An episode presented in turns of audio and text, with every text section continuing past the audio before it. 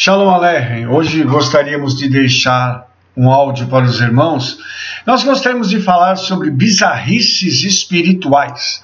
Antes de nós entrarmos no assunto em si, gostaria de ler alguns versículos que estão em 1 Timóteo capítulo 1, a partir do verso 3, onde Shaul diz assim: Como te admoestei quando parti para a Macedônia, que ficasses em Éfeso para advertires a alguns que não ensinem outra Torá não se deem a fábulas ou genealogias intermináveis, que mais produzem questões do que edificação de Elohim, que consiste na fé.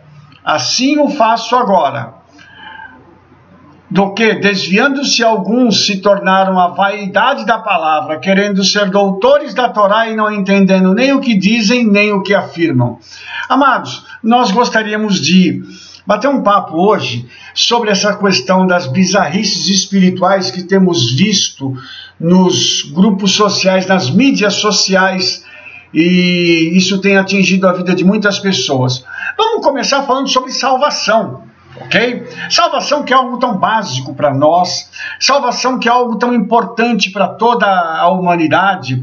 Agora, a salvação foi transformada em outra coisa, porque já está se falando que agora a Torá traz salvação.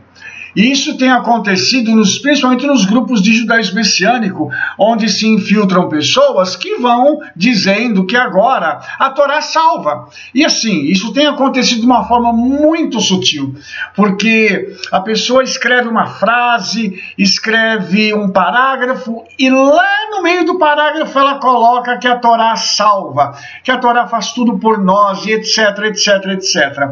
E isso, irmãos, tem causado muita confusão na vida das pessoas, porque para quem não presta atenção naquilo que está lendo nem ouvindo, fica parecendo que é algo sem uma importância muito grande. Porém, quando nós paramos para analisar aquilo que está sendo dito, nós percebemos então que essa é uma coisa que tem muita, mas muita importância, porque se a Torá salva, nós não precisaríamos do sacrifício de Yeshua. E isso é uma heresia que tem sido colocada nas mídias sociais, vindo de pessoas que não têm o um mínimo de conhecimento das Escrituras. E mais, ainda tem aqueles que estão tomando as questões da, das festas também. As festas bíblicas. Vou dar um exemplo para vocês. Rosh Hashanah. Nós tivemos aqui é, várias pessoas que postaram, não só no, no Facebook, como também na, no, no, WhatsApp, que uh, Rosh Hashanah, esse nome não existe. Que Rosh Hashanah não, não é o princípio dos, dos, dos anos e tudo mais. E as pessoas pegam é, sem base nenhuma e dizem que tudo tem que começar lá no mês de Nissan que é o primeiro mês do calendário judaico. Não em Rosh Hashanah, quando o homem foi criado, segundo a tradição judaica.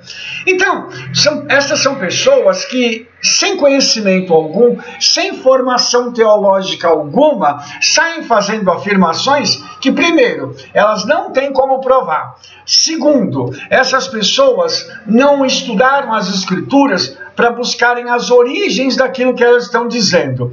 E terceiro, são pessoas que têm muito pouco tempo de caminhada na Techuvá e já estão se desviando da restauração e já estão se desviando por esse tipo de caminhos.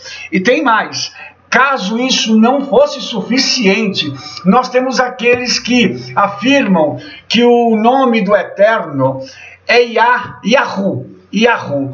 E o nome do Messias Yahushua. Isso também mostra uma grande ignorância da parte dessas pessoas.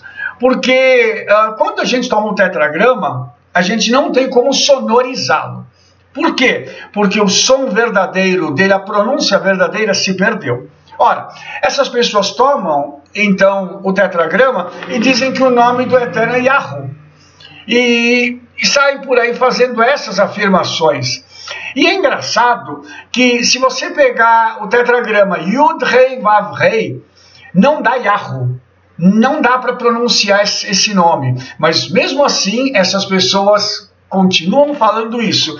E quando trocam o nome do, do, Mashiach, elas também não conseguem achar esses nomes em manuscrito algum, mas continuam afirmando que o nome não é Yeshua, é outro nome, e já apareceram uns quatro ou cinco nomes aí diferentes, e essas pessoas saem fazendo essas afirmações.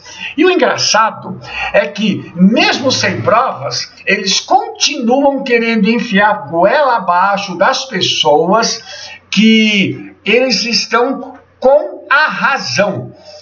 A gente está vendo também uma outra questão ligada a essa, essa questão do original em hebraico, de pessoas dizendo que o hebraico não é a língua original, mas que o aramaico é.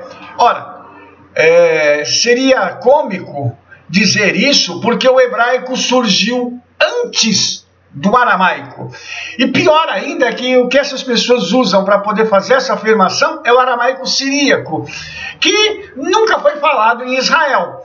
Israel, quando esteve no cativeiro babilônico, falou o aramaico babilônico, não siríaco. E aí a pessoa pega o texto lá, faz uma tradução muito estranha do aramaico siríaco e vem querer enfiar pela goela dos outros que essa é a língua original. E uma coisa muito estranha, porque uh, não se quer realmente conhecimento, as pessoas estão procurando novidades só que procurando novidades com fontes erradas e estão levando muitas outras pessoas a abandonarem a sua fé, a sua emuná, por conta desse monte de bizarrices e babaquices. E eu não tenho outro nome para dar para esse tipo de situação. Mas eu ainda vou mais longe. Nós temos também aqueles que, no, no, no âmbito da Techuvá, da restauração, saem por aí afirmando que a Terra ela não é redonda, que a Terra é plana. E o mais engraçado disso não é a pessoa fazer a afirmação, é a pessoa não ter nenhuma prova disso. E, e eu tive uma conversa com uma pessoa que foi muito engraçada, porque uh, eu falei das fotos da NASA e das demais agências espaciais, e ela disse que todas essas são manipuladas. Tem um, um software poderoso de edição que está manipulando todas essas, eh, essas fotos, segundo essa pessoa, lógico, né? Ah, aí eu perguntei assim, poxa, então você deve ter uma foto do fim do mundo, né? Porque alguém chegou lá e fotografou o fim do mundo e voltou. Só que não tem nenhuma foto, não tem nenhuma evidência. É um tal de teoria da conspiração dizendo que todo mundo está escondendo a verdade, que a Terra é plana. E o mais é, interessante nesse aspecto é que só a Terra é plana. Eles dizem que os outros planetas são todos redondos. Então fica parecendo que o Eterno, na hora de fazer a Terra, faltou material e ele só conseguiu material para fazer metade da Terra. E a outra metade, ela, ela faltou. E aí o Eterno teve que fazer ela plana. Né? Então, são coisas que têm inundado as redes sociais e têm sido uh, trazidas ao coração das pessoas como se fossem absolutas verdades. E, e as pessoas colocam artigos dizendo assim: a verdade sobre tal fato fica parecendo que tudo que foi dito anteriormente é mentira. Então eu estou gravando este áudio não só para falar sobre isso, mas para alertar as pessoas do cuidado que nós devemos ter com tais tipos de pessoas que têm estas posturas. Primeiro, a formação teológica delas é zero. Nunca foram para uma yeshiva, nunca foram para um seminário, não estão numa querrilá, não estão numa congregação, eles simplesmente são os tais dos judeus de internet se é que eu posso dizer que são judeus, né? E estão por aí causando estragos na vida das pessoas, porque arrancam do coração das pessoas a fé genuína nas Escrituras para implantar algo que eles não conseguem provar, que eles não entendem, mas que eles insistem em continuar falando e divulgando. E mais, Todos os que fazem tais coisas estão enquadrados como falsos mestres, e também Shaul, lá em Romanos 1,32, diz assim: os quais, conhecendo a justiça de Elohim, que são dignos de morte, que tais coisas praticam, não somente as fazem, mas também consentes aos que as fazem. O problema, amados, não é só a pessoa fazer isso.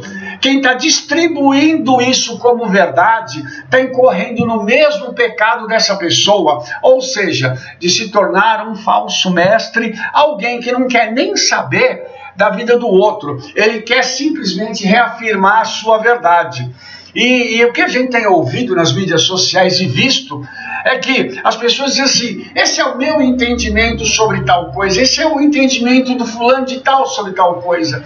Mas engraçado, nunca se, se é, procura um rabino, alguém que seja avalizado para isso. Nunca se vai lá para a tradição judaica, para os nossos sábios, que são 5 mil anos de conhecimento acumulado. Não, essas pessoas preferem dizer: o meu entendimento sobre isso é. E acabam colocando aí nas mídias sociais as suas próprias verdades, em detrimento da palavra do Eterno. E isso tem causado realmente muitos estragos.